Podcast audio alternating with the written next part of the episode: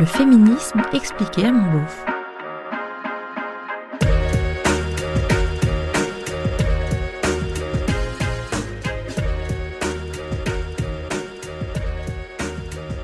C'est quoi cette histoire de théorie du genre?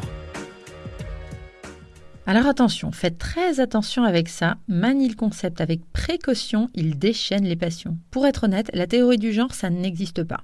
En fait, c'est un terme qui a été créé en France par les opposants au mariage pour tous au moment où les débats faisaient rage. Première, deuxième, troisième génération, nous sommes tous des enfants d'hétéros. Pour étayer leurs argumentaires, ceux-ci ont alors découvert qu'il existait depuis plus de 40 ans un domaine d'études issu de la sociologie, les études de genre. Alors les études de genre, elles sont nées dans les années 70 et elles s'attachent à comprendre, entre autres, comment le genre féminin ou masculin impacte les rapports sociaux, au travail, en famille, et dans quelle mesure les attitudes genrées, donc masculines ou féminines, sont liées à des constructions, à une éducation, à des représentations. Pour résumer, quand tu joues à la bagarre, c'est dû à ta testostérone ou à ton éducation de garçon? Ah, tu as perdu ton épée à présent. Et si c'est un peu des deux, on est à combien? 50-50 10-90 C'est ce qu'essaient de découvrir ces études-là et perso, je trouve ça passionnant. Ce qui perturbe beaucoup les opposants, c'est l'idée même de séparer sexe et genre. Pour eux, et je rappelle que les études s'appuient sur des chiffres, des observations, des expériences, quand leur avis est plutôt un ressenti.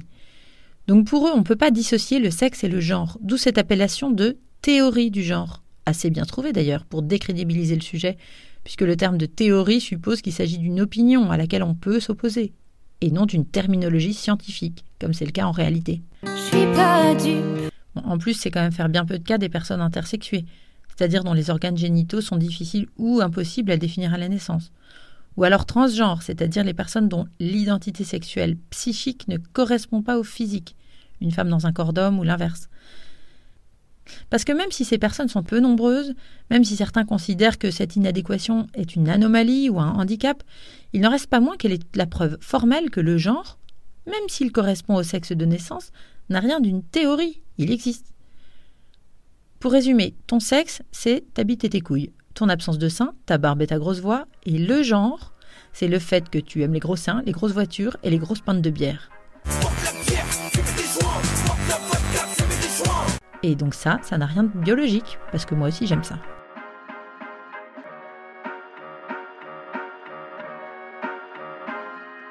C'était le féminisme expliqué à mon beauf. Un podcast d'Aline Baudré-Scherer.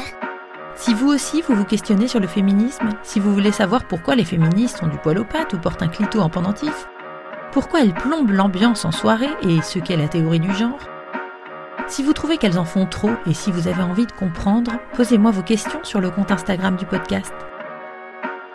À bientôt!